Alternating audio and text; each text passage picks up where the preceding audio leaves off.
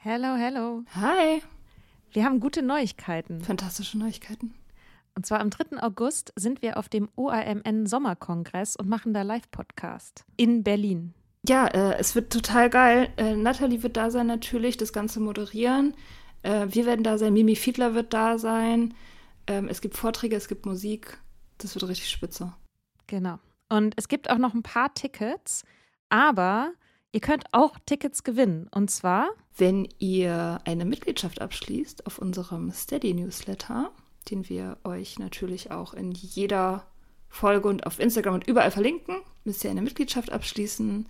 Das ist sowieso eine gute Idee. da schreiben wir nämlich einmal die Woche sehr, sehr schlaue Dinge. Ihr könnt mit Soda Club up to date bleiben und vor allem könnt ihr dieses Projekt mit am Leben halten. Genau, ihr finanziert damit auch Ingos Arbeit und unsere Arbeit und dafür kriegt ihr tolle Texte von uns und Bonusfolgen. Es sind jetzt auch schon ganz schön viele Inhalte da, weil wir machen das ja schon eine ganze Weile. Das heißt, wenn ihr jetzt eine sportbillige Mitgliedschaft abschließt, dann kriegt ihr ja die ganzen Inhalte quasi der letzten, weiß ich nicht, zwei Jahre oder so, jede Woche, also hunderte Sachen, alle gleichzeitig. Das ist total krass. Wenn ihr eine Mitgliedschaft abgeschlossen habt, könnt ihr uns eine E-Mail schreiben, schreiben, warum ihr gerne am Sommerkongress teilnehmen wollt. Und aus all denen losen wir dann die glücklichen GewinnerInnen. Yes. Mach Gut. das jetzt mal. Macht das Mach und das. alle Links findet ihr in den Show Notes.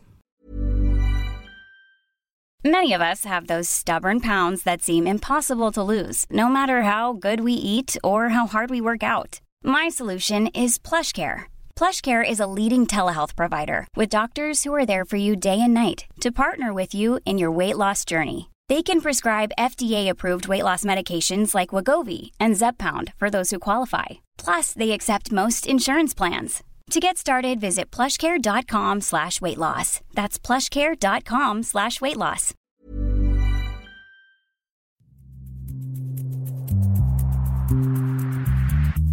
Herzlich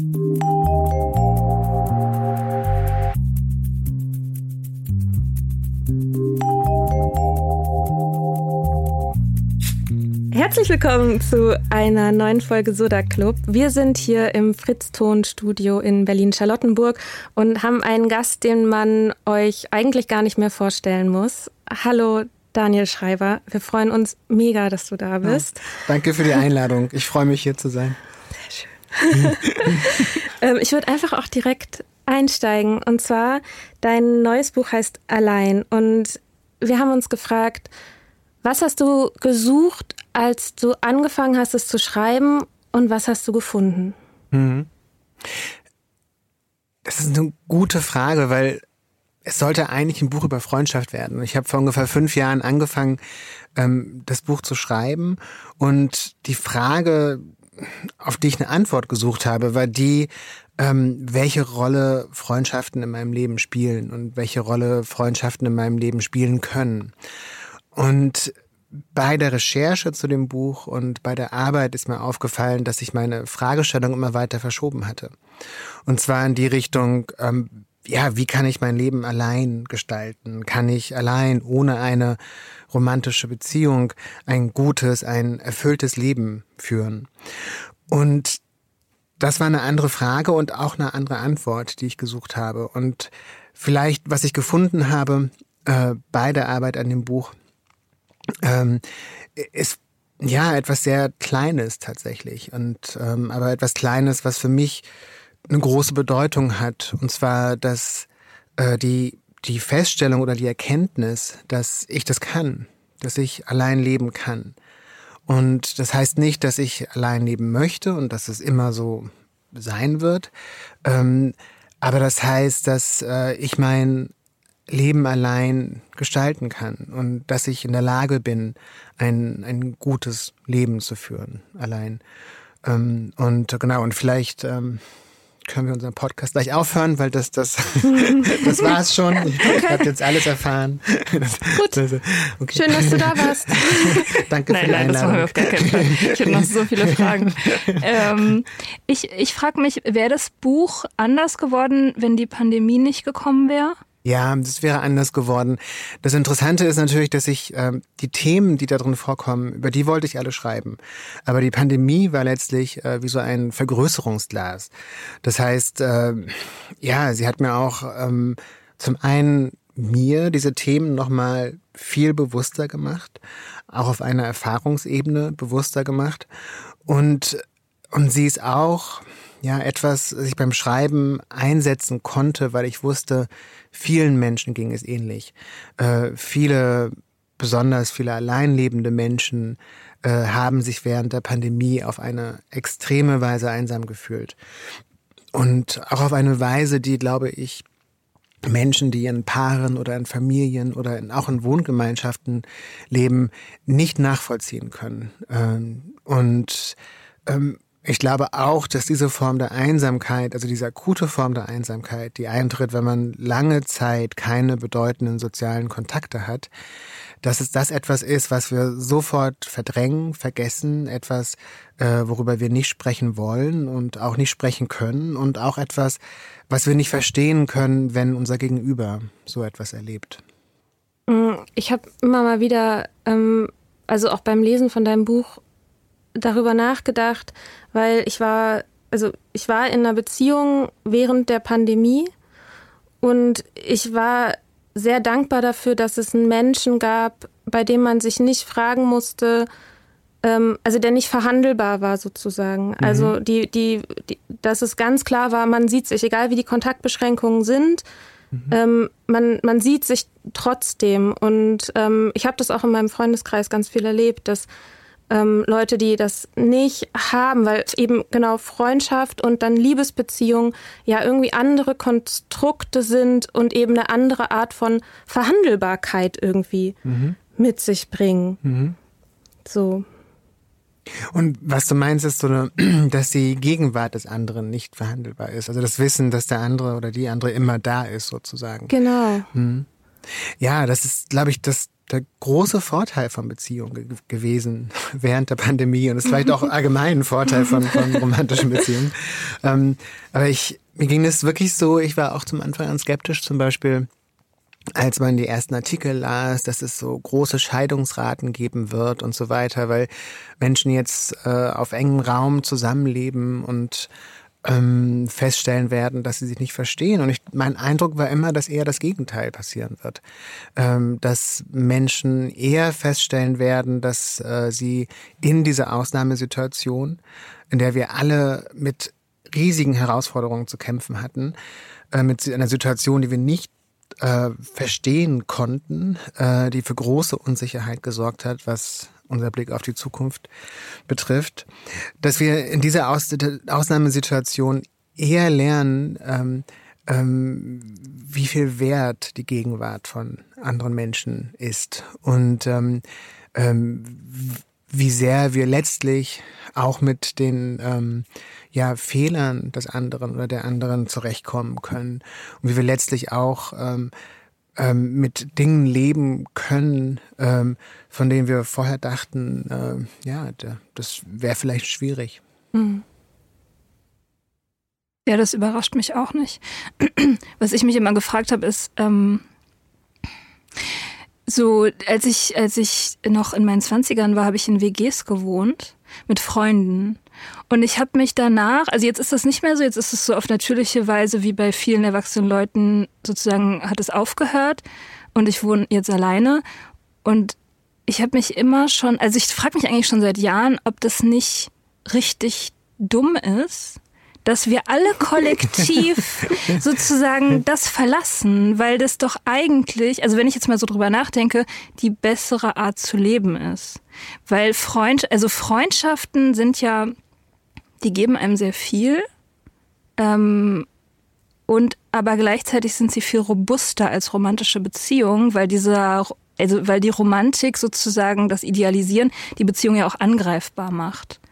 Und deswegen denke ich mir ganz oft, es wäre viel cooler, wenn wir sozusagen unsere Freundschaften als Lebensmittelpunkt hätten und die Beziehungen sozusagen eher in der Peripherie leben würden mit ihrer ganzen Angreifbarkeit. Ich finde es einen schönen Gedanken, aber ich glaube, dass, ähm, dass es ein Überlegung ist, die man vor allem in bestimmten Lebensphasen hat. Ähm, mein Eindruck ist der, dass ähm, die Liebesbeziehung, die romantische Beziehung, die Partnerschaft ähm, ein sehr großes Bedürfnis in uns erfüllt. Und zwar das Bedürfnis, nicht allein zu sein auf dieser Welt. Und, ähm, und dieses Bedürfnis wird vielleicht nur so gestillt, dass die Gegenwart eines anderen Menschen nicht verhandelbar ist, dass man weiß, dieser Mensch ist immer da.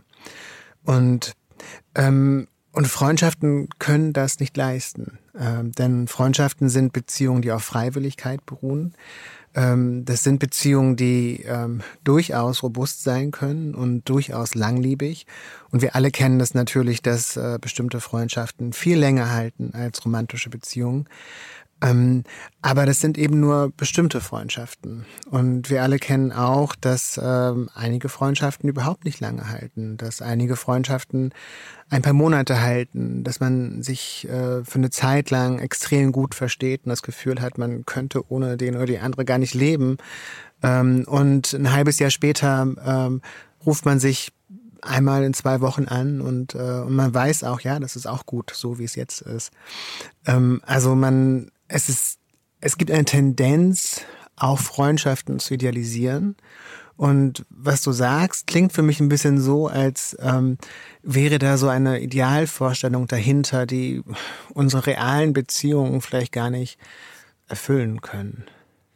Ich weiß nicht, ich, ich frage mich immer nach dem Unterschied zwischen Freundschaft und romantischer Beziehung. Ich meine, natürlich ist Sex ein Faktor, der, der die Sachen voneinander unterscheidet und eben dieser Romantik, die Anstrich, der ja sehr viel mit Ideal zu tun hat. Aber wenn man das jetzt beides wegnimmt und nur noch die Qualität der Beziehung selbst betrachtet, ist es dann nicht mehr oder weniger das Gleiche? Nur mit unterschiedlichen Erwartungen und Baggage sozusagen, weil romantische Beziehungen beruhen ja auch auf Freiwilligkeit. Ja und nein. Ähm, man muss dazu sagen, also wir leben Beziehungen, äh, seien es freundschaftliche oder romantische Beziehungen, die leben wir natürlich, weil wir bestimmte Vorstellungen haben, äh, weil wir äh, bestimmte Rezepte dafür im Kopf haben, wie man diese Beziehungen lebt. Ähm, das sind kulturelle Vorstellungen, die wir verinnerlicht haben.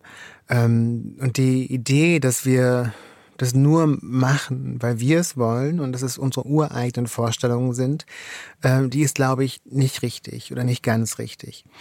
Das heißt, ähm, alle Beziehungen, die wir leben, beruhen auf diesem ja, Grundmuster, das wir kennen, äh, das uns vorgelebt wurde, als wir Kinder waren, das uns jetzt vorgelebt wird, ähm, ein Grundmuster, das wir in äh, verschiedenen Filmen, Fernsehserien, ähm, im, in, in allen möglichen Medien sehen. Ähm, ein Grundmuster, das wir selbst und die Menschen, die wir kennen, immer wieder aufführen. Das heißt, ähm, für das Grundmuster für Freundschaft und für romantische Beziehungen ist ein anderes. Und ich glaube, für Freundschaft, das ist muss man sagen, es gibt sehr viele Grundmuster dafür. Also freundschaftliche Beziehungen sind extrem vielschichtig und wir alle verstehen andere Dinge darunter. Wir alle interpretieren diese verschiedenen Grundmuster auf äh, sehr eigene Weise. Aber mein Eindruck ist, dass das, dieses Grund, das gesellschaftliche, kulturelle Grundmuster für romantische Beziehungen ähm, beschränkter ist. Das heißt, romantische Beziehungen gehen ähm, mit bestimmten Pflichten einher, mit bestimmten Rechten. Ähm, ähm, sie gehen für die meisten Menschen mit Ideen von, von Treue einher. Sie gehen für die meisten Menschen mit einer Idee von Zukunft einher. Äh, sie gehen für die meisten Menschen mit ähm, Ideen von äh, ökonomischer Gemeinschaft einher. Äh, eventuell mit dem Plan, Kinder zu bekommen, Familien zu gründen. Und das sind äh, völlig andere Dinge als bei Freundschaften. Und natürlich ist es schön, wenn man ähm, auch in der Partnerschaft ein Gefühl von Freundschaft bekommt. Oder wenn das ein, ähm, ja, ein, ein großer Bestandteil der Partnerschaft ist. Aber ähm, ich glaube, dass es trotzdem nicht den Blick darauf ähm, oder den Blick davon ablenken sollte, dass es wirklich andere Beziehungen sind und dass darin auch was sehr Schönes liegt natürlich, ne, in diesen Unterschieden. Ja, so ein bisschen dieser, dieser Punkt, ähm, den du beschreibst, dass die Liebe quasi als die ähm, letzte große Erzählung und dass Freundschaften im Grunde viele kleine Erzählungen sind. Und darin liegt ja auch wieder eine Freiheit. Also genau eben diese Erzählung nicht zu haben, ist ja auch ein Stück Freiheit, weil es eben nicht diese, diese Erwartungen gibt, die so krass daran geknüpft sind. Ja, also die, diese Form der Freiheit, äh, bestimmte kulturelle Erzählungen für sich und sein Leben nicht anzuwenden oder ähm, ah. die äh, ist, glaube ich, sehr hart abgewonnen. Also meine Erfahrung ist so, dass die, äh, ähm, das ist nicht, äh, das, äh, dafür muss man auch was bezahlen und äh, da ähm, es gibt einige Lektionen im Leben, die man dafür äh, lernen mhm. muss.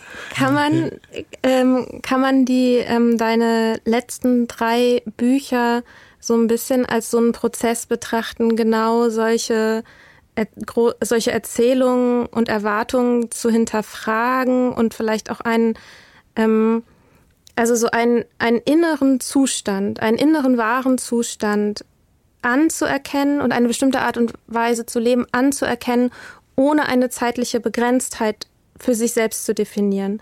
Also in, in nüchtern sozusagen dieser, dieser Punkt, dass man, es ist keine Trinkpause, sondern man bleibt mhm. es in mhm. zu Hause, du bleibst erstmal dort, wo du bist, du renovierst deine Wohnung mhm. und mhm. freundest dich an mit dem Ort, an dem du bist und in allein vielleicht so ein Stück weit, du freundest dich an mit dem, also mit der Möglichkeit, dass das mhm. so bleiben könnte. Und ich habe mich gefragt, welche Rolle Kapitulation in deinem Leben spielt. Mhm.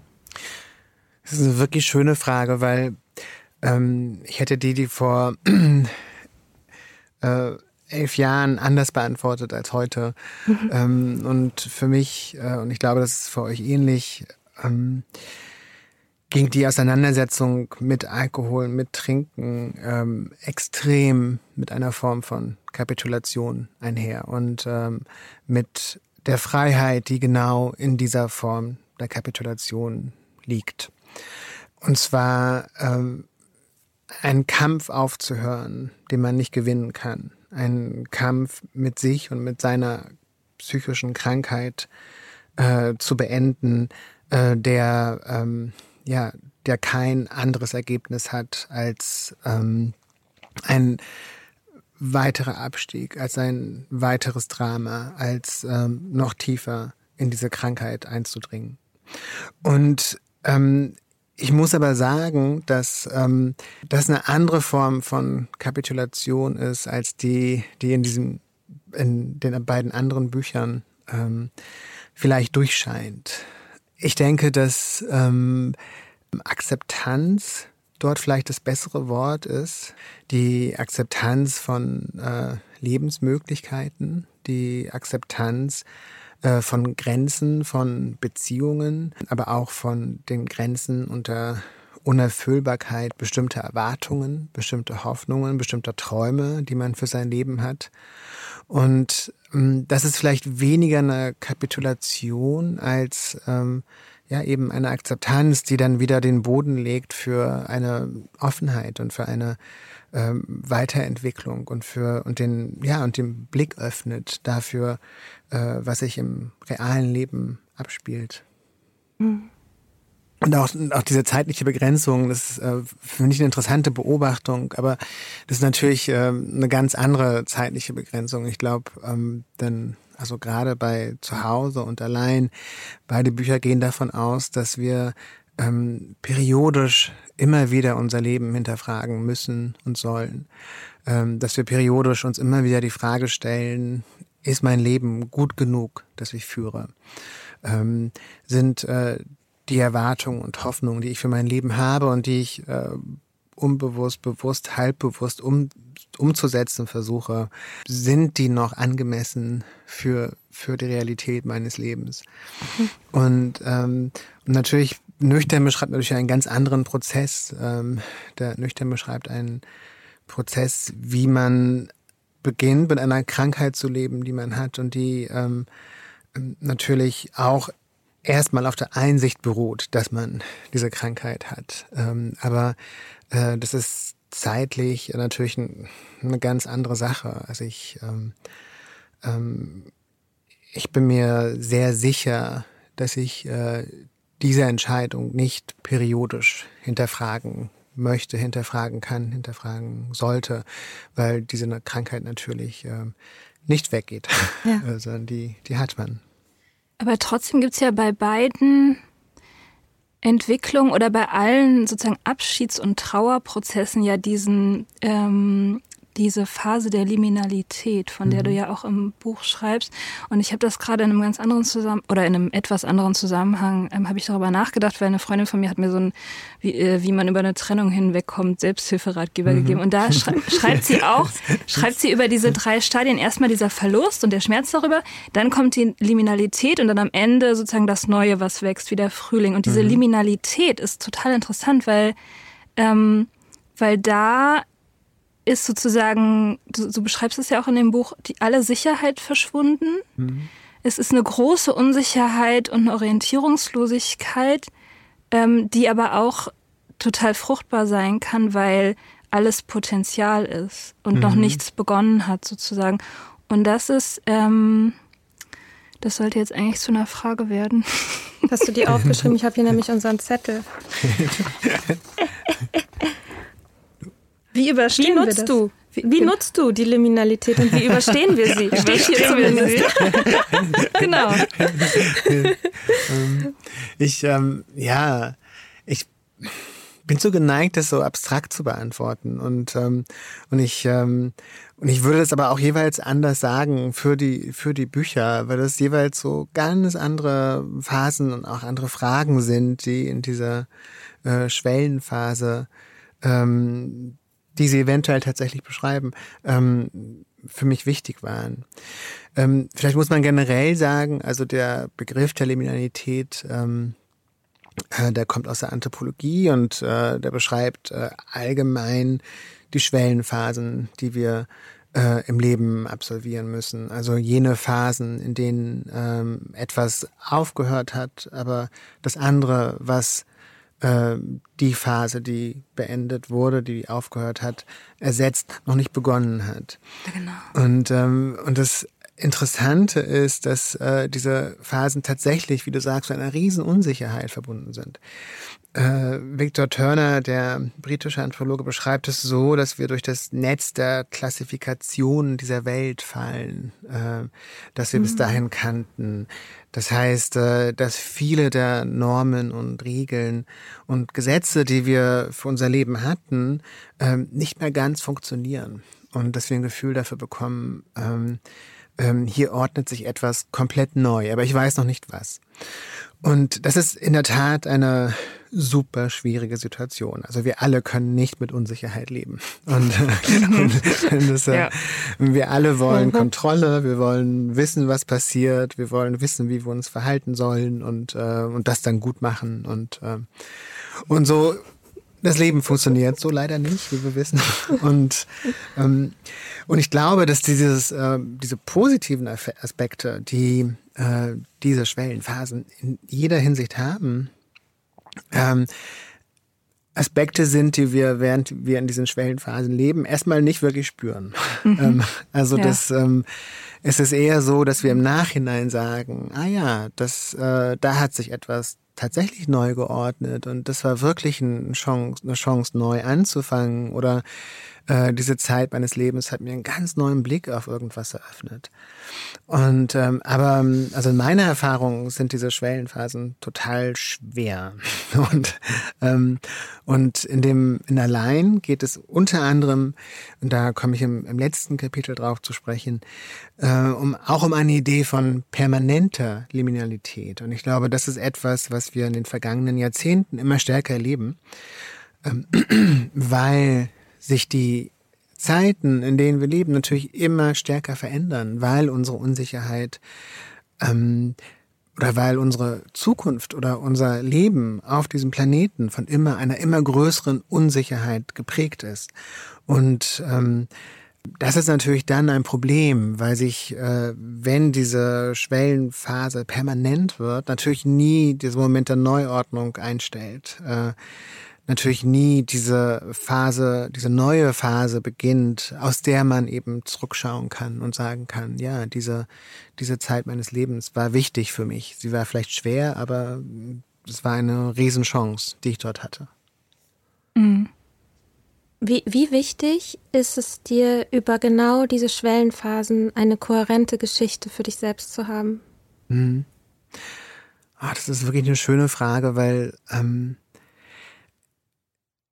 ja, das, also das und auf eine Frage, auf die ich erstmal überhaupt keine Antwort weiß. Ähm, yes. Denn ja, es ist wirklich, äh, ich muss auch erstmal drüber nachdenken, weil ähm, wir alle wollen natürlich diese kohärenten Geschichten haben für unser Leben. Und, und ich glaube auch, dass diese Schwellenphasen genau damit einhergehen, dass wir merken, dass bestimmte Geschichten, die wir uns über unser Leben erzählen, nicht mehr funktionieren, dass sie nicht mehr stimmen, dass sie nicht mehr richtig sind, dass sie nicht mehr gut anfühlen.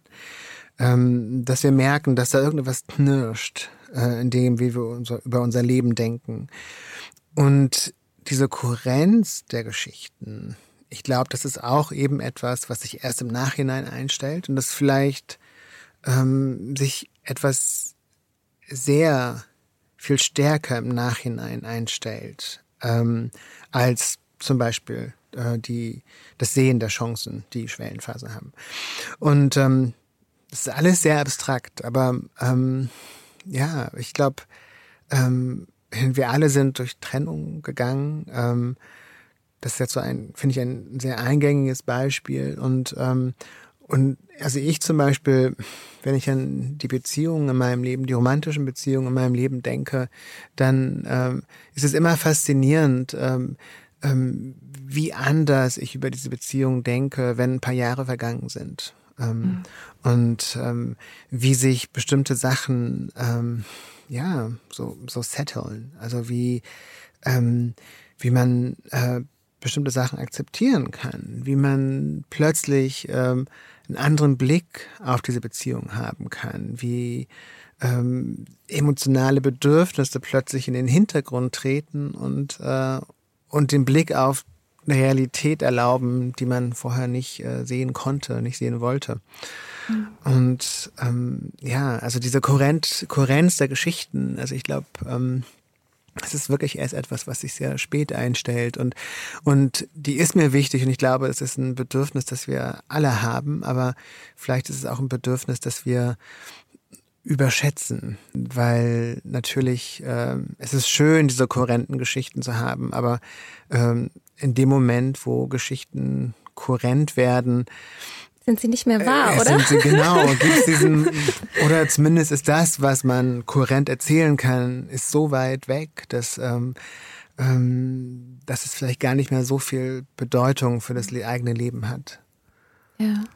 Wir haben irgendwann auch schon mal im Podcast, also das ist so ein bisschen das, die verrückte Situation, wenn man so einen Podcast hat oder auch wir irgendwie übers auch Schrei auch beim Schreiben ist es ja genauso, dass man sich die ganze Zeit sich selbst erzählt, mhm. weil man sich selbst ja anderen erzählt. Und wir haben uns auch schon gefragt, ob das, was das mit einem macht. Also schon in dem Moment des Entstehens von, von, von Gefühlen, von oder in Situationen schon sofort so eine Geschichte zu, darüber zu erzählen, die dann auch erstmal da ist, irgendwie in der Welt ist. Mhm. Und ähm, das dann quasi, ob das dann schwieriger ist, das nachträglich zu verändern oder anzupassen. Ähm, ja, irgendwie. Ich weiß, ich weiß ein bisschen, was du meinst, weil das natürlich jede Art von autobiografischem Erzählen ähm, es geht genau mit diesem Problem einher. Ne? Also in dem Moment, in dem die Geschichten den, den Kopf verlassen sozusagen und ein äh, breiteres Publikum, äh, also größeres Publikum als die Freunde und die Freundin und die Familie äh, erreichen, ist es natürlich so, dass sie eine, dass sie eine andere ja, Festigkeit bekommen, ne? mhm. ne? eine andere Unumstößlichkeit. Ja. Und ähm, aber ich glaube auch, dass ähm, ja, dass das auch, dass wir das auch selbst so ein bisschen überschätzen, weil ähm, natürlich suchen wir uns die Geschichten nicht aus, ne? Also es, ähm, also wie wir diese Erzählungen finden, in denen wir unser Leben einbetten oder diese Erzählungen finden, mit denen wir unser Leben interpretieren, ähm, das ist natürlich äh, ein, Prozess, der nicht nur bewusst ist, sondern ähm, wir können uns das oft nicht aussuchen, wie wir das mhm. erzählen. Und wir können uns oft nicht aussuchen, wie wir das sehen. Und ähm, ja, und ich glaube, dass ähm, unabhängig davon, ähm, welche Öffentlichkeit äh, ihr jetzt diese Geschichten erzählt im Podcast oder ich in den Büchern, ähm, dass es unabhängig davon ähm, ja äh, eine Entwicklung gibt, die äh, wir gar nicht bestimmen können und mhm. über die wir eben keine Kontrolle haben. Und das ist ja auch das Interessante, also wirklich das, das wirklich Interessante bei, und deswegen macht man auch Dinge wie Therapien und so, weil ähm, das ähm, man kann sich eben nicht ausruhen. Das ist nichts, was man kontrollieren kann. Verdammt. Ja. Na toll. Wir versuchen ja beide im Moment so uns ein bisschen die romantische Liebe abzuerziehen. Nee, ich Wirklich? spreche jetzt nicht für das? Mika, ja. ist totaler Quatsch. ja. Nee, das war so ein bisschen der Plan, weil eigentlich die Idee ist mhm. ja ähm, sozusagen, wenn man von der Idee von der romantischen Liebe sich befreien könnte, wenn man das, wenn das in der eigenen Macht steht, dann ist man ja frei. Also dann, dann, dann kann das einen nicht mehr traurig machen, wenn man es nicht findet. Es kann einen nicht mehr, es kann einen nicht mehr rum. naja, das ist ja so. Man, es kann einen nicht mehr rumscheuchen und rumschubsen und so. Und ähm, ist das ein Versuch wert? Da, Daniel Schreiber, bitte sag mir, ob sie äh, sich, ob das, ob es versuchen soll. Nein, weil das in dem Buch, ich hatte das Gefühl, in dem Buch ist es so ein bisschen auch ein Gedanke, der so mitschwingt, dass, ähm, dass du, dass du das loswerden willst, dass du das überwinden willst. Nein. Ähm, also doppelt nein. Das ist kein Versuch wert. Ich, ich würde es mir auch nicht abgewöhnen.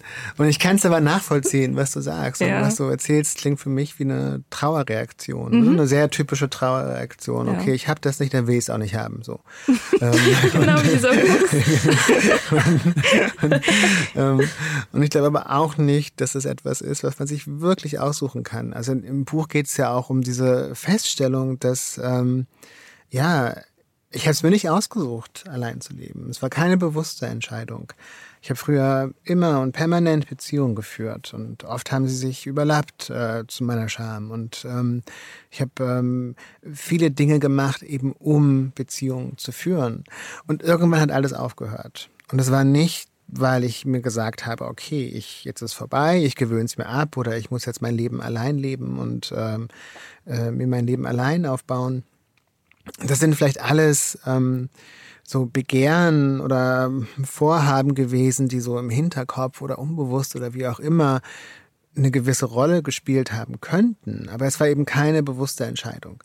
Und ich glaube auch nicht, dass man sich solche Dinge bewusst abgewöhnen kann und auch nicht, dass man sollte tatsächlich, denn ähm, dann natürlich äh, man ja man sollte sich nicht von den Geschenken des Lebens und den Geschenken der Welt äh, ähm, abspalten. Man sollte sich das nicht ver, verwehren und ähm, und ich glaube auch, dass natürlich ähm, ja es ist total schwierig, mit dem Schmerz umzugehen, den Trennungen äh, verursachen, mit den psychischen Entwicklungen, die danach ähm, losgehen und über die man keine Kontrolle hat. Ähm, aber ähm, ja, aber dafür haben diese Sachen, die den Schmerz verursachen, eben auch etwas sehr Schönes und das verpasst man eben auch, wenn man versucht, sich das abzugewöhnen. Und den Schmerz kannst du sowieso nicht vermeiden, auch wenn du äh, dir die romantische Beziehung abgewöhnst. Shit. Ja, und ich, ähm, und ich, dem, ich finde es für mich, ähm, ich werde das gerade oft gefragt, ähm,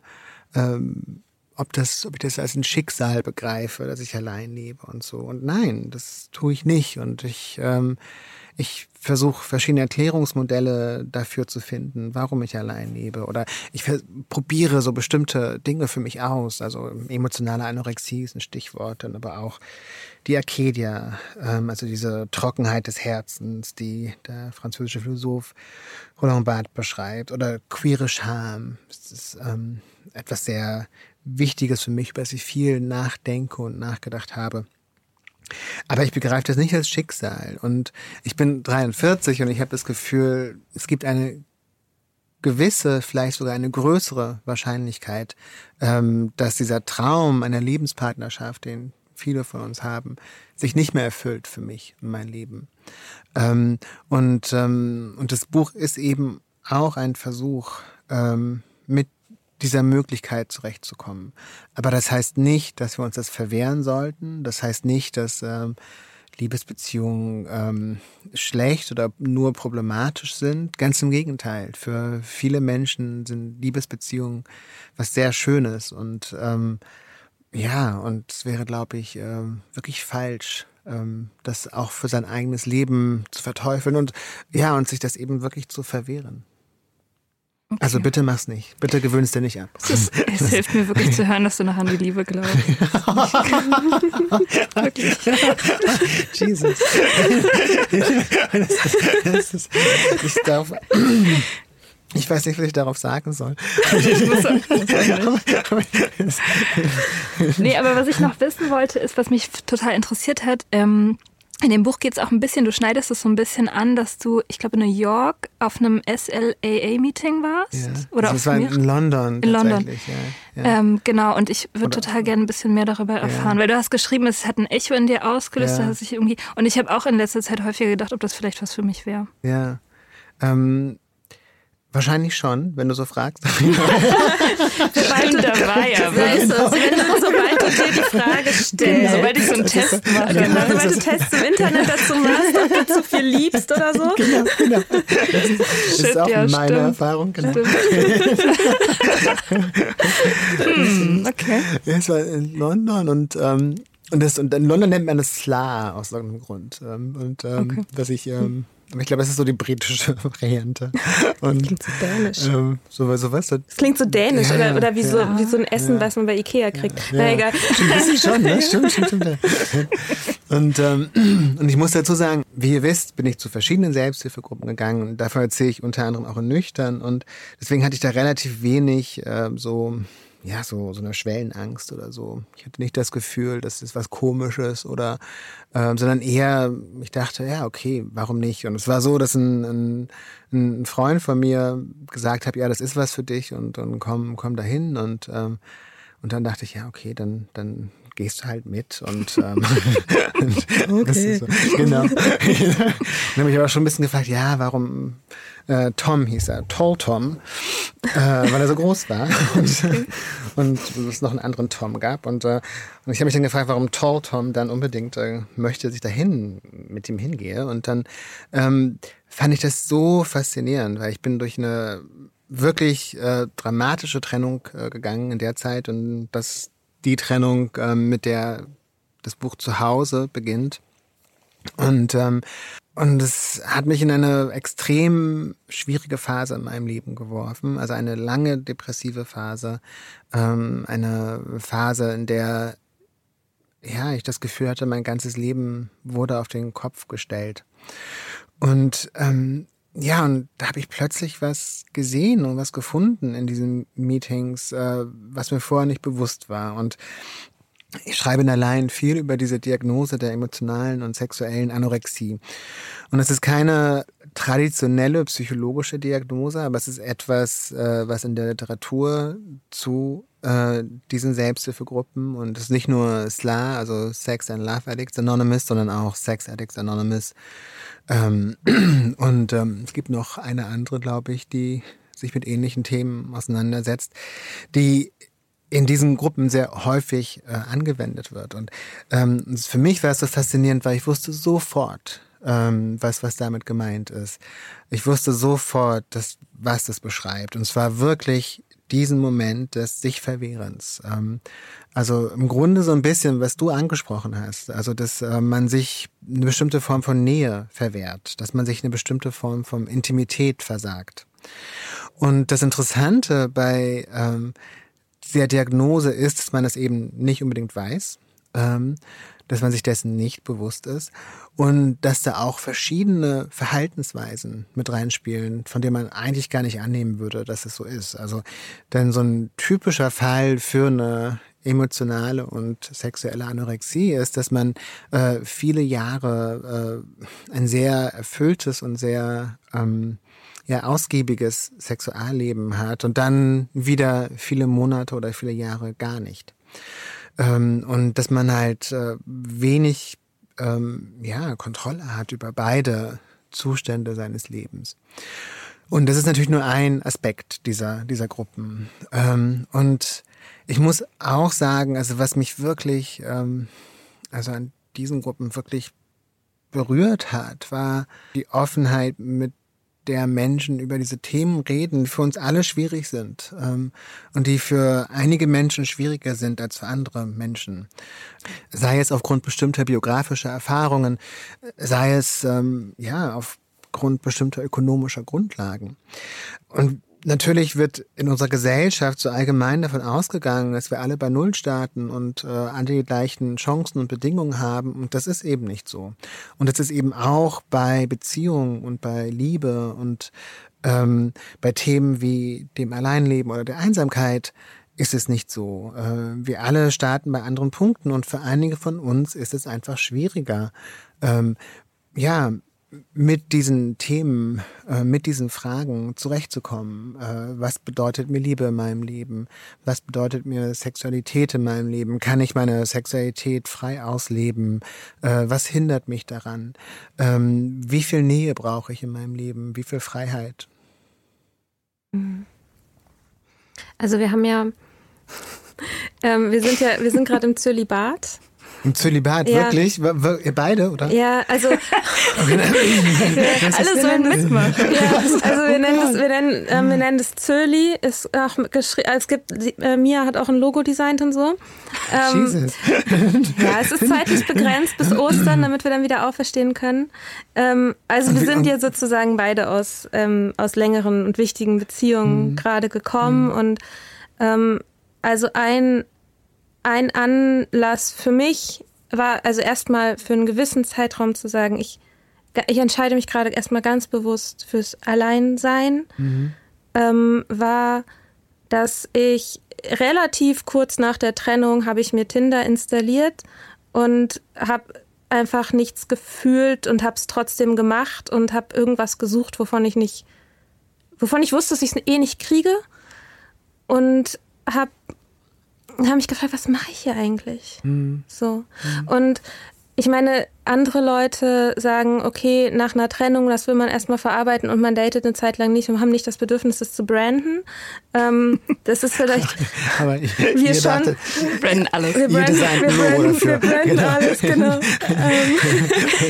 ähm, so viel auch zum Punkt, wir erzählen uns immer uns selbst und ja. allen anderen und so. Ähm, aber dass ich schon auch also ja, dass ich, dass es für mich sich erstmal auf jeden Fall gut angefühlt hat, eine bewusste Entscheidung zu treffen, zu sagen, ich, ich, ich suche erstmal nach nichts. Äh, also mhm. ich suche mhm. nach, ich suche nicht nach einem Mann, ich suche nicht nach einer Beziehung, ich gucke erstmal, wo ich gerade im Leben stehe, weil mhm. auch ich, die Beziehung ging so ein Jahr, dann bin ich nüchtern geworden, dann waren wir noch mal so zwei Jahre zusammen. Mhm. Und mhm. ich habe mich wahnsinnig verändert in den letzten zweieinhalb Jahren und habe aber auch das Gefühl, dass jetzt, nachdem die Beziehung vorbei ist, nochmal ganz andere Veränderungsprozesse gerade in mir mhm. stattfinden, weil mhm. ich natürlich eine Art von Veränderung auch gemacht habe, die ja auch ein Zweierkonstrukt schützt.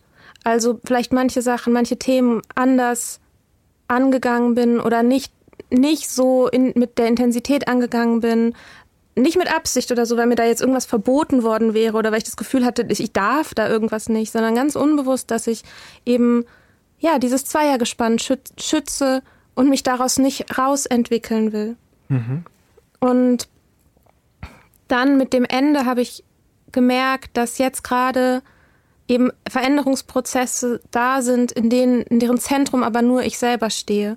Und dass es erstmal wichtig ist, dass nur ich selber in diesem Zentrum stehe. Und jetzt frage ich mich, ob das Liebesanorexie ist. Hm.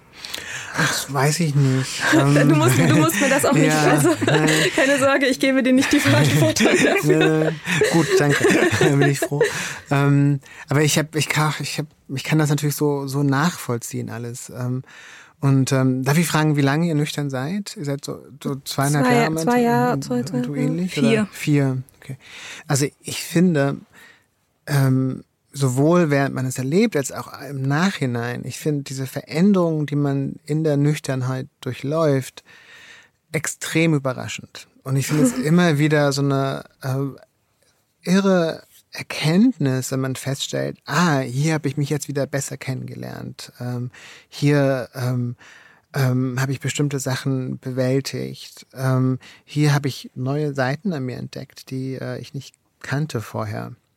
Und, ähm, und für mich klingt es so ein bisschen so, dass es euer Zölibat, wie ihr es nennt, kein Zölibat ist, sondern so eine zeitlich begrenzte ähm, Phase, die ihr euch nehmt, um den Blick dafür zu öffnen, ähm, dass ihr vielleicht Seiten habt, ähm, die ihr noch nicht kennt. Und, ähm, und ich finde, natürlich muss man auch sagen, dass ähm, also zum Beispiel in diesen Slam-Meetings in London, da gab es sehr viele Leute aus AA. Und, ähm, und es ist kein Zufall, denn ähm, wenn man abhängig ist und wenn man diese Krankheit hat, dann ähm, äußert sie sich auch in anderen Lebensbereichen. Das heißt, diese Zwanghaftigkeit, mit der man nach ähm, Erleichterung sucht, äh, mit der man nach ähm, ja einer Form von Glück oder einer Form des Vergessens sucht, ähm, die kann sich eben auch auf verschiedene Lebensbereiche ähm, äh, ausweiten.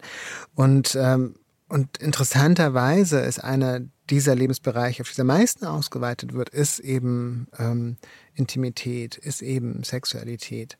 Und in dem Sinne klingt das für mich total vernünftig. Ähm, und es ist aber auch was anderes, als sich Liebesbeziehungen an, abzugewöhnen. Ne? Das ist vielleicht eher. Ja, wir sind da ein bisschen äh, unterschiedlich in ja, unseren Herangehensweisen, glaube ich. Also, wir haben auch andere, also unterschiedliche ja, Gründe. Klar, ja, bei mir ist, genau. ist, halt die Frage gewesen, so, ich weiß nicht, ähm, ich habe meine toxischen oder meine ungesunden Verhaltensweisen, was Liebesbeziehungen betrifft, haben eigentlich weitgehend aufgehört, weitgehend mit dem Nüchternwerden. Also das war total eng bei mir verbunden.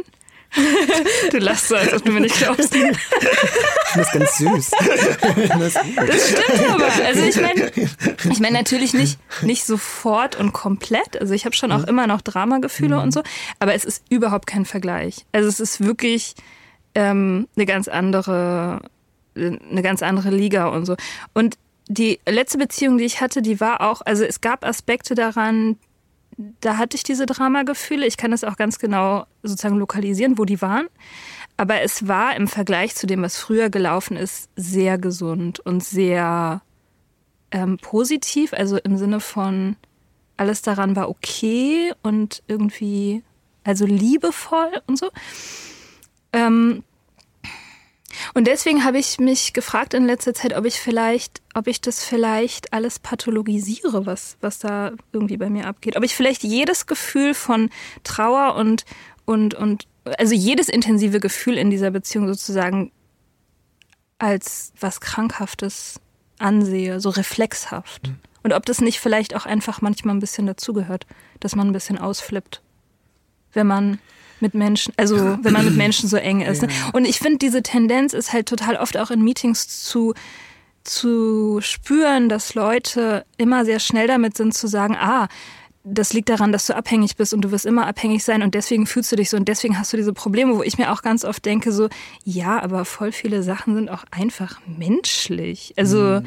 wir sind halt irgendwie crazy und wissen manchmal nicht, wo uns der Kopf steht und so. Und das mhm. ist halt nicht unbedingt alles immer gleich ein Problem. Also ich finde auch, ähm, dass man Gefühle ähm, grundsätzlich nicht pathologisieren sollte. Das heißt, wenn man wütend, wenn man traurig ist, wenn man sich freut, das sind, das sind keine Pathologien, das sind, äh, das sind Gefühle. Und äh, mit diesen Gefühlen kann man umgehen, man kann ähm, die vielleicht für sich einordnen, ähm, aber es sind trotzdem Gefühle. Und ähm, ich finde, man sieht das so leicht bei so kleinen Kindern, äh, die sich, wenn sie mhm. wütend sind, auf den Boden werfen und so weiter. Ähm, ähm, das, ähm, was diese Kinder lernen, ist sich irgendwann nicht mehr auf den Boden zu werfen, aber äh, trotzdem haben, haben sie halt die Gefühle. Mhm. Und, ähm, und ich finde, also was ich so, was ich so raushöre bei, bei, bei dir und äh, was ich eben vielleicht auch deswegen raushöre, weil ich es von mir so gut kenne, ähm, ich finde, man, man braucht oder man muss eine ähm, gewisse Selbstliebe, eine gewisse Selbstakzeptanz für sich entwickeln, in der diese Veränderungen möglich sind. Ähm, denn ähm, also gerade in, in Early Sobriety, man verändert sich permanent. Ähm, und äh, man entdeckt permanent neue Dinge an sich. Und, äh, und das ist eben auch das Tolle, dass man ähm, ja, vielleicht auch eine Entwicklung nachholt, die man sich ähm, verbaut hat mit der Abhängigkeit. Dass man ähm, vielleicht äh, der Mensch wird, dem man, der man hätte werden können oder dem jetzt wird man ein, ein neuer Mensch. Und das sind alles wahnsinnig schöne Sachen, aber gleichzeitig, was auch mit dieser Entwicklung passiert, mit diesen Veränderungen in einem selbst, dass sie eben einem Gefühl das Gefühl geben, dass man nicht die Kontrolle darüber hat. Ähm, und, ähm, und deswegen möchte man das so gern benennen. Deswegen möchte man sagen, ah, das ist die Krankheit, das ist die Krankheit. Mhm. Ähm, so, so. und, äh, und ich finde auch gerade Meetings, was, was ich dann oft höre oder so, so in, im Hintergrund oder die Zwischentöne, wenn, wenn Menschen sowas sagen, äh, was du beschreibst, dann ähm, habe ich immer so ein Gefühl von, ah, so, ach, der Arme oder die Arme, die ähm, äh, du, du musst es gar nicht benennen. Du ähm, du kannst es auch einfach erleben und äh, und vielleicht ähm, ist es auch gut, diese Regungen mal nicht zu werten, sondern einfach zu sagen, ja, ich erlebe das gerade und ähm, und ich schaue, wie sich's anfühlt. Und ähm, ich muss das gar nicht in, in so einer Erzählung bringen. Ne? Das, du ja. sagst, man braucht nicht für jeden ähm, für jeden menschlichen Zustand ein Logo. Das, ähm, das wäre mein vorsichtiger Vorschlag. nee, glaube ich nicht. Okay. ja, du hast gerade was erwähnt mit der Selbstliebe. Da habe ich auch zurzeit irgendwie so ein Ding mit am Laufen, weil alle immer sagen so, ja, du musst dich erst selbst lieben, du musst erst mal auch lernen, alleine zu sein. Also wenn man gerade getrennt ist, dann kommen die Freundinnen mhm. und sagen so, du musst lernen, alleine zu sein. Und dann denke ich mir so, also seit neuestem, seit ganz neuestem, nee. Also ich lasse das mal mit dem Selbstlieben. Nein, also das, das, mit dem Alleinsein ja. auf jeden Fall. Das, das finde ich, sollte man wissen, wie das geht. Das ist wichtig. Aber das mit der Selbstliebe, weiß nicht. Also da denke ich mir so. Ich, ich weiß, was du meinst. Ich meine, das ist natürlich total diese, diese populär therapeutischen mhm. Slogans, das ist natürlich super anstrengend irgendwann. Und weil sie irgendwann wirklich diese Bedeutung verlieren, die sie vielleicht mal hatten. Ne? Und ähm, was heißt Selbstliebe schon? Und ähm, ähm, ähm, und du hast ja total recht, dass man da vielleicht ein bisschen genauer sagen, sagen sollte. Und, äh, und das, ähm, das ist kein Begriff, den man auf alles anwenden kann, sollte und der vielleicht auch gar nicht mehr so viel heißt heute. Ähm, aber ähm, ich glaube, dass es in, in dem Kontext, in dem wir eben gesprochen haben, also dass diese Form von Selbstakzeptanz und einfach sich diesen Raum zu geben und, ähm, und vor allem diese permanente Wertung zu beenden, die man immer wieder äh, über seine Verhaltensweise und über sein Leben stülpt. Ähm, ich glaube, das ist total wichtig, weil ich glaube, diese Wertungen, diese äh, Form von Urteilen, die man, mit denen man sich äh, oder mit denen ich mich irgendwie sehr lange und auch immer noch teilweise immer wieder konfrontiere, ähm, dass die äh, letztlich eine Form von Selbstbestrafung sind und eine Form von ähm, ja, fast schon eine Form von Autoaggression äh, die äh, einem nicht weiterhelfen und die einem letztlich die Möglichkeiten des sich Entwickelns verbauen. Und damit meine ich nicht, dass man super so lax sein sollte und sich alles erlauben sollte, gar nicht, sondern äh, was ich meine ist, dass es so eine, ähm, oder ich kenne das von mir, dass ich so eine, ja, da gibt's irgendwie so eine zwanghafte Instanz in meinem Kopf, die immer kontrollieren möchte, wie ich mich verhalte, die kontrollieren möchte, wie ich mich fühle. Und das ist gut, irgendwie zu wissen, okay, es gibt diese Instanz und die kann diese Sachen auch ruhig sagen, ähm, aber diese Sachen haben vielleicht nicht so viel Bedeutung. Ich muss diese Urteile vielleicht nicht so ernst nehmen und ähm, stattdessen gucke ich darauf, was in mir und in der Welt und mit mir in der Welt passiert. Mhm. Ich, es gab in, äh, in Zuhause hast, hast du einen Ausdruck ähm, verwendet, den ich so cool fand. Ähm, das war die Gentrifizierung von Gefühlen. Mhm. Mhm. Und ähm, ich weiß nicht, ob ich hundertprozentig verstanden habe, was du damit, also was das genau mhm. heißt mhm. und beinhaltet, aber dieser Aspekt mit der Selbstliebe kommt mir auf jeden Fall, also das kommt mir relevant vor, weil ähm, für, für diesen Bereich von, von, von so einer letztendlicher kapitalistischen Nutzbarmachung ja. von, also das Selbstliebe ist sozusagen das Instrument, das wir alle anwenden müssen, damit unsere Produktivität weiter bleibt, damit genau. wir weiterhin das, die funktionierenden Rädchen in, in, in der Gesellschaft sozusagen bleiben. Und das ist so eine weiß nicht, so eine Perversion sozusagen von mhm. diesem, von, von dem eigentlichen mhm. Grundgedanken. Ja. Aber das voneinander zu trennen, ist halt so schwierig, weil wir halt in einem System leben, das halt überall ist. Genau. So. Nee, du hast total recht. Und das ist natürlich ähm, wirklich ein Problem, ne? wenn wir jetzt in jedem dritten Hollywood-Film die so therapeutische Narrativen äh, angetragen bekommen. Und wenn die Antwort ist, irgendwie, man muss sich nur selbst genug mögen und dann wird alles gut. Ähm, und dann kann man eben wieder ein, ein gutes Arbeitsleben führen und produktiv sein, ein produktives Mitglied in der Gesellschaft sein, das sich über diese ganzen strukturellen Probleme, die Ungleichheit, die Klimakatastrophe, äh, die ähm, ähm, vielen Dinge, die wirklich falsch laufen in der Welt, äh, eben keine Gedanken mehr macht ähm, und stattdessen lieber was Hübsches kauft. Ähm, und ich finde das, ähm, zum Beispiel, ich habe jetzt also in dem Buch auch über Selbstfürsorge geschrieben. Mhm. Und das finde ich genauso ein Ding, weil es tatsächlich, ähm, es ist letztlich sehr pervers, dass die, wir dazu aufgefordert sind, diese strukturellen Probleme, die es gibt, auf unsere eigenen Schultern zu nehmen und äh, letztlich zu managen, dass wir damit äh, keine Probleme haben. Ja. ne? Und das sind natürlich äh, die Antwort auf strukturelle Probleme ist, die Strukturen zu ändern. Ne? Also die radikale Ungleichheit, in der wir leben, zu beenden. Äh, bestimmte äh, Gesetze zu erlassen, ähm, die diese Ungleichheit ähm, ja zumindest ähm, teilweise einschränken. Ähm, ähm, Gesetze zu erlassen, die die Klimakatastrophe verhindern, die auf uns zurollt mit äh, einer unglaublichen Kraft.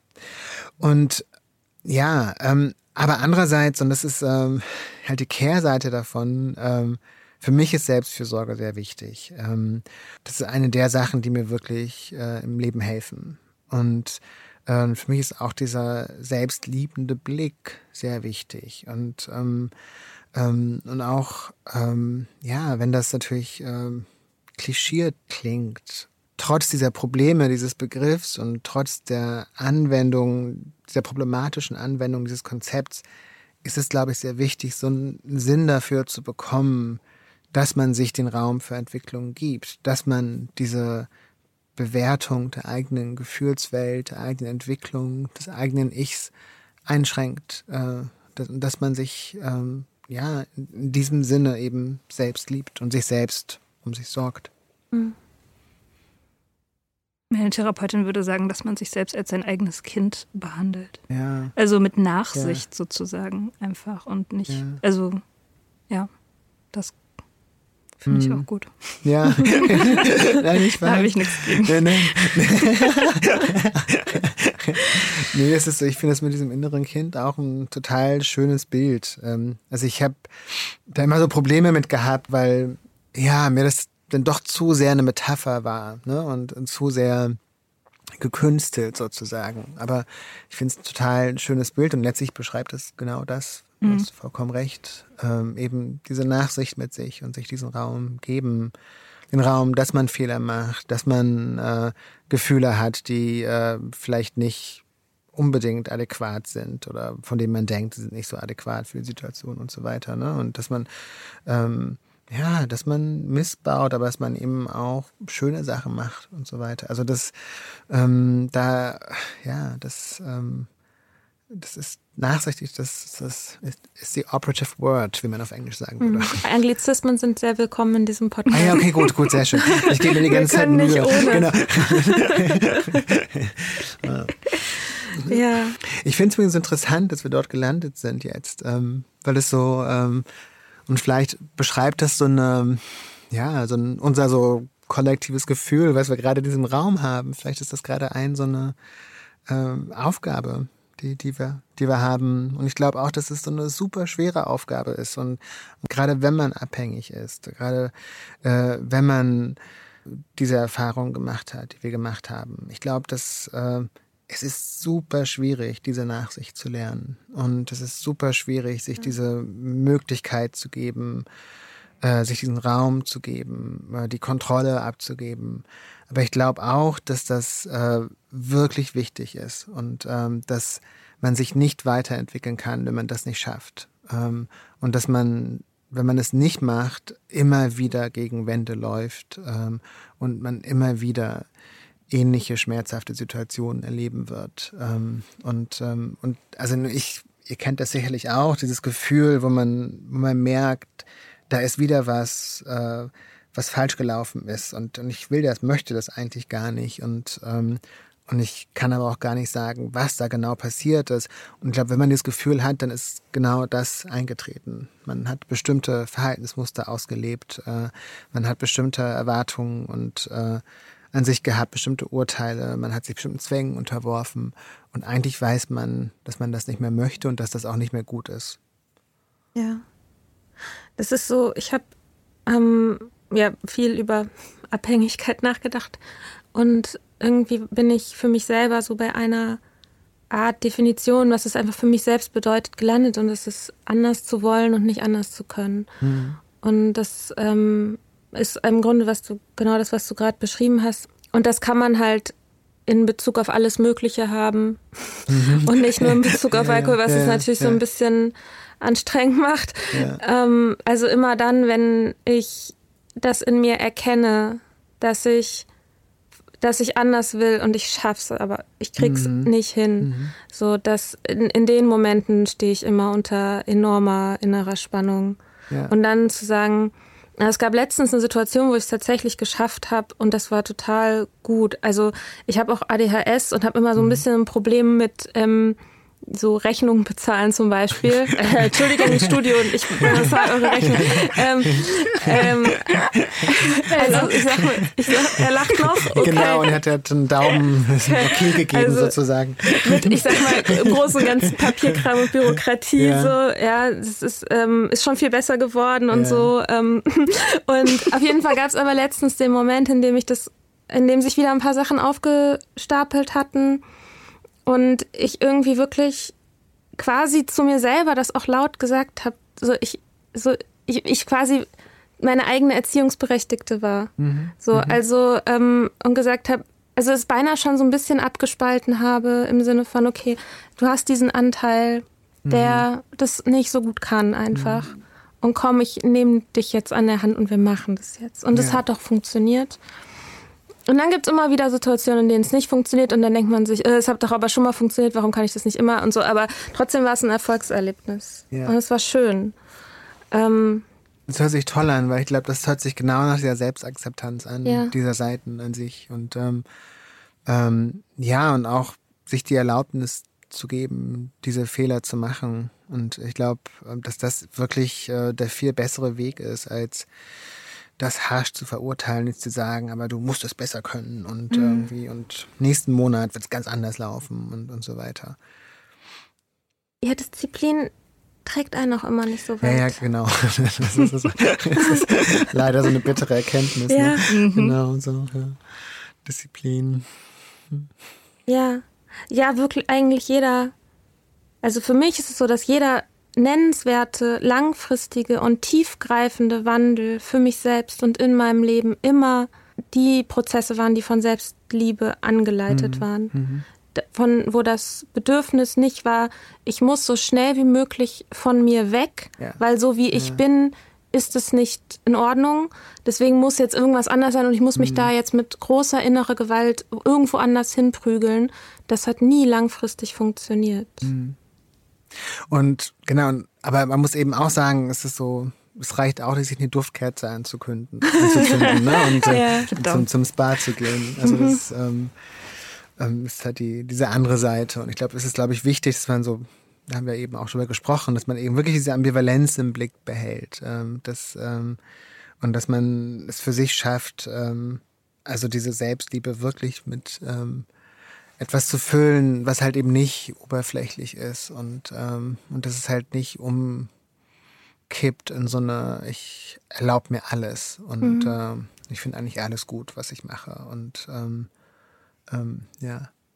Mm, wie wichtig ist für dich sozusagen deine eigene Geschichte und überhaupt Geschichte zu erinnern? Weil das ist mir an ein paar Stellen immer wieder aufgefallen. Also zum Beispiel zu Hause schreibst du über deine eigene Familiengeschichte und beschreibst auch, dass ähm, über viele Dinge nicht gesprochen wurde, weil da Sprachlosigkeit war und Scham. Und in Allein gibt es diese Stelle, wo du über deine langjährige Freundin Silvia mhm. ähm, sprichst und sagst, es ist gut, es langjährige Freundschaften zu haben, weil sie einen davor bewahren, zu vergessen, wer man mal war. Mhm. Mhm. Und was ist so schlimm am Vergessen? Ah. Ja, ähm, es gibt verschiedene Arten des Vergessens. Und ähm, ich glaube, dass wir Dinge oft vergessen, ähm, die dennoch in uns bleiben und äh, bestimmte Auswirkungen haben.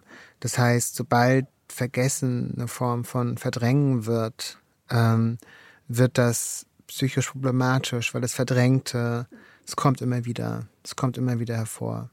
Und äh, du erwähnst äh, die ähm, das Kapitel über Flucht in Zuhause ja. und ich erzähle da die Geschichte meiner Urgroßmutter und äh, ihrer Familie.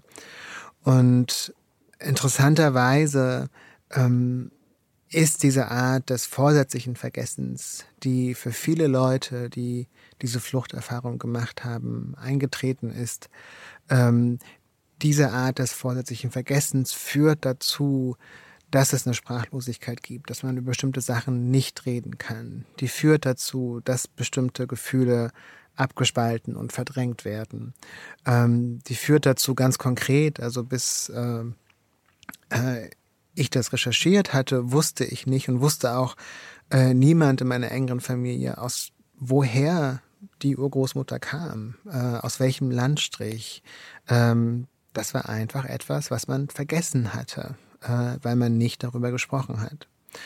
Und ähm, die, diese, das Beispiel, was du mit äh, den Freundschaften anbringst und ähm, den äh, Variationen dessen, der man mal war oder die man mal war und dass man die nicht vergessen sollte, ist vielleicht so ein bisschen anders gelagert, weil es vielleicht weniger mit Verdrängen zu tun hat, als mit ähm, so einem, ja, ja, so einer Selbstkenntnis und auch dieser Selbstakzeptanz. Und ich, ich finde es auch interessant, also ich habe gestern ähm, Abend gerade mit einer Freundin darüber gesprochen, die, die auch, die ungefähr genauso lange nüchtern wie, ist wie ich. Die ist ein halbes Jahr länger nüchtern als ich. Und als ich in die Meetings kam, ähm, gehörte sie, sie zu den beiden Menschen, äh, mit denen ich dann das nächste Jahr ungefähr verbracht habe und jeden, und jeden Tag.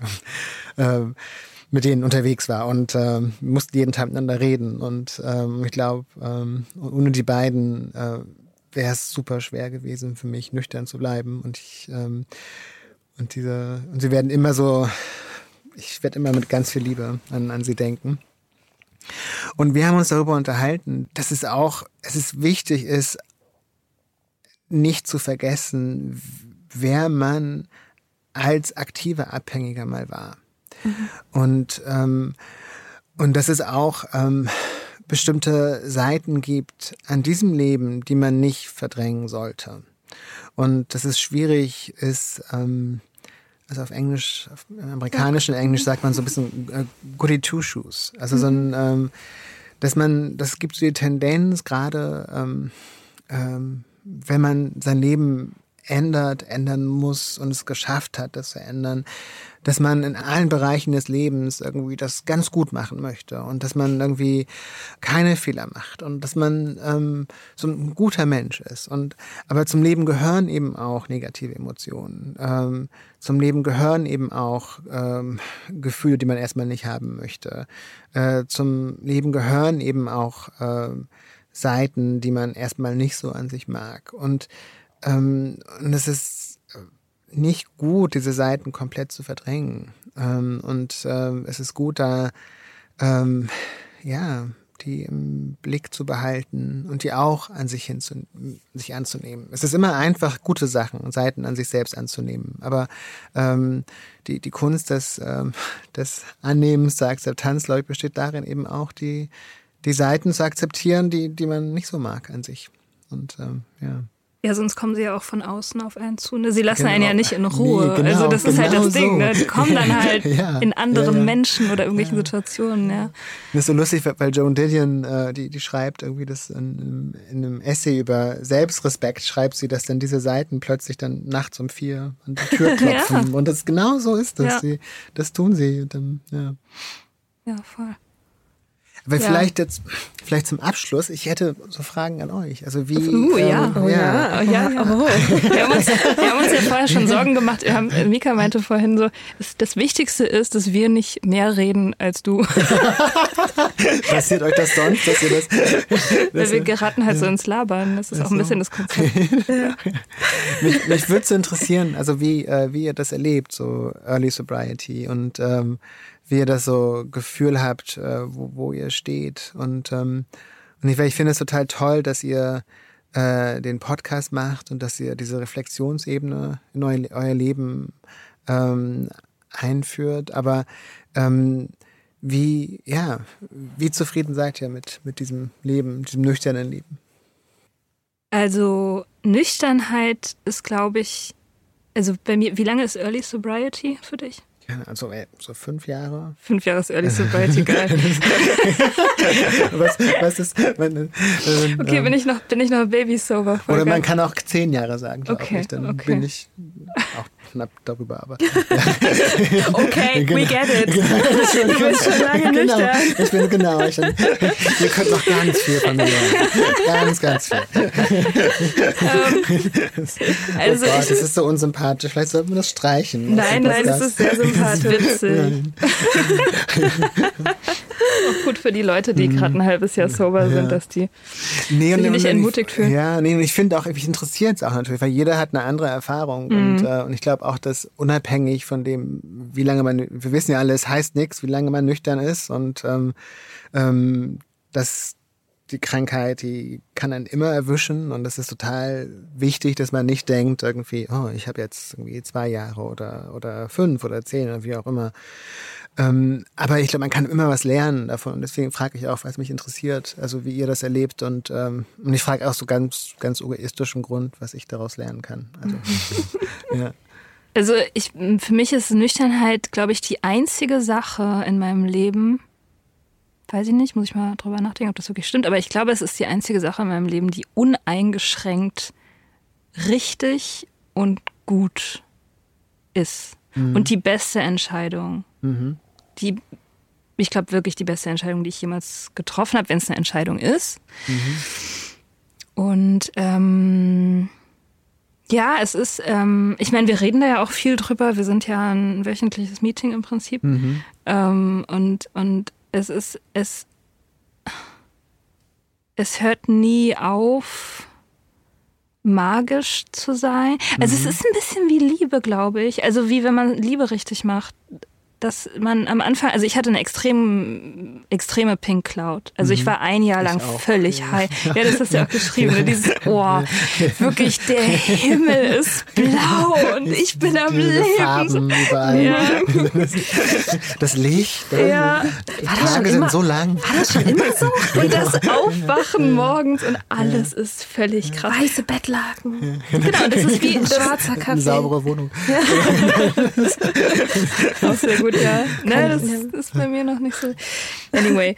Ähm, und das ist ja wie verliebt sein mhm. eigentlich, ne? Und dann ebbt es ab natürlich mhm. und es wird zu einem ständigen Zustand und aber trotzdem, also so, ja, so ist es wahrscheinlich, wenn man mit irgendwas liebend leben lernt, dass man, dass man das irgendwann vielleicht ein bisschen als selbstverständlich begreift. Mhm. Oder nicht mehr ständig darüber nachdenkt oder so. Aber es, ich habe immer noch diese Momente, wo ich denke, so, wow, ist das toll. Mhm. Ist es toll, dass es vorbei ist? Ist es toll, dass ich das geschafft habe? Weil es ist nicht selbstverständlich so. Und in meiner Familie haben viele Leute sehr viel länger gebraucht und manche haben es nie geschafft. Mhm. Und deswegen begreife ich das immer noch als krasses Geschenk, mhm. dass ich das auch so relativ früh ja hinbekommen habe mhm. in meinem mhm. Leben. So, mhm. das ist schon, das ist schon ziemlich toll und das ist eben auch die Grundlage für alles. Also für ja. jeden Lernprozess. Ja. ja. Mhm. So nichts, nichts von dem, ähm, was, was ich verstanden habe in den letzten Jahren, hätte ich verstanden in dem Zustand der Abhängigkeit. Ja. ja. Geht mir sehr ähnlich. Und du? Mm, ja, ich, also es ist ganz es ist ähnlich, aber ich bin natürlich auch noch, also ich bin noch quasi zwei Jahre hinter dir.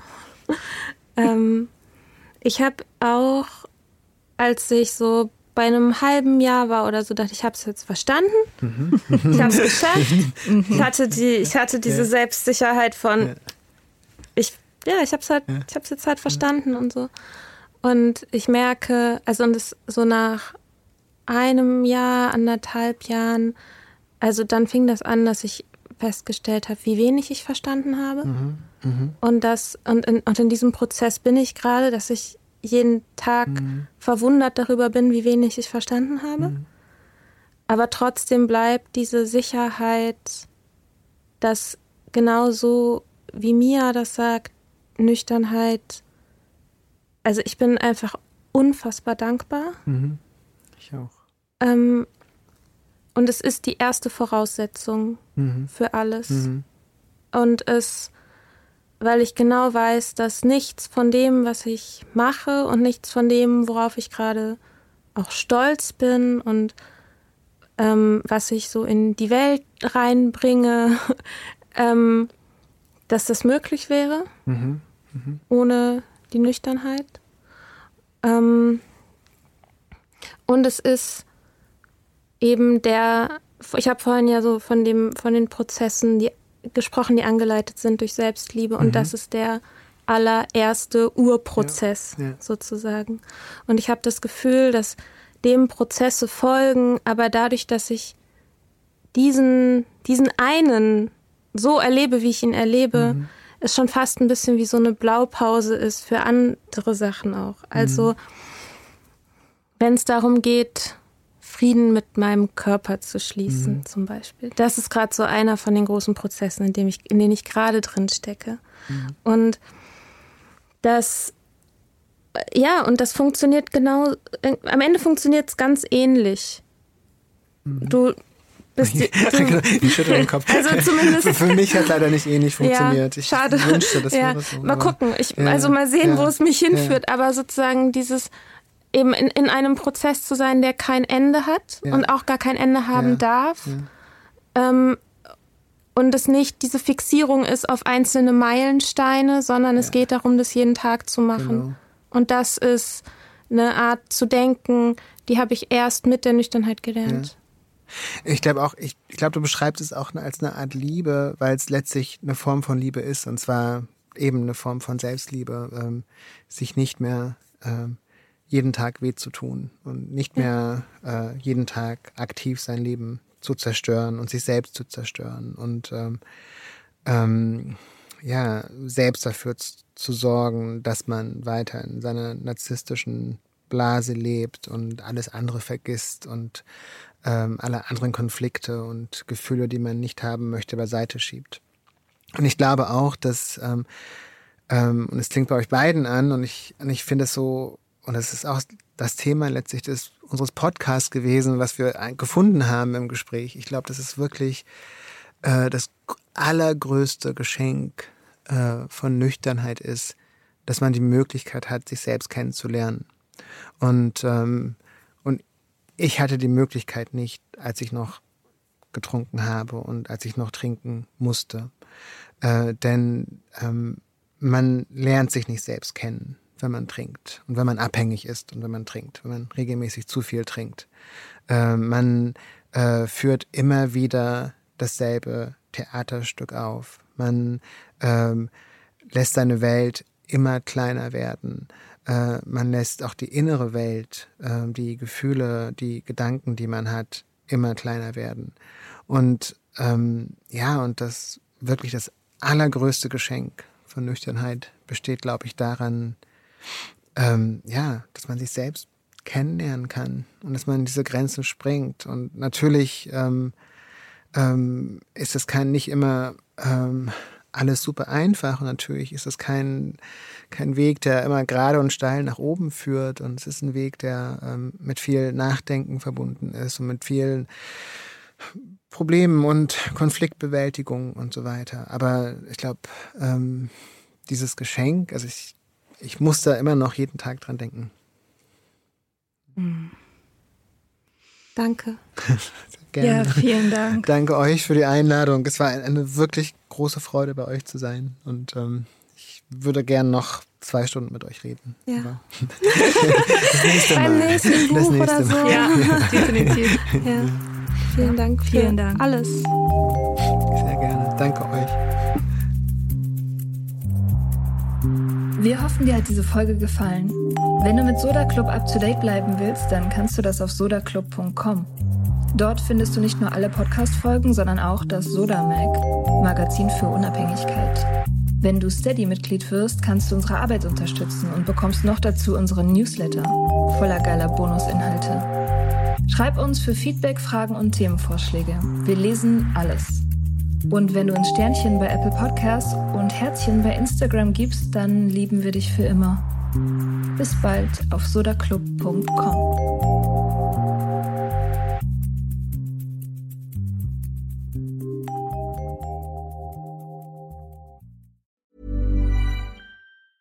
Hey, it's Paige DeSorbo from Giggly Squad. High quality fashion without the price tag. Say hello to Quince.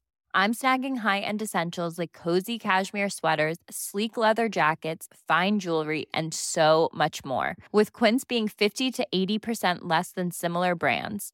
And they partner with factories that prioritize safe, ethical, and responsible manufacturing. I love that. Luxury quality within reach. Go to quince.com slash style to get free shipping and 365 day returns on your next order.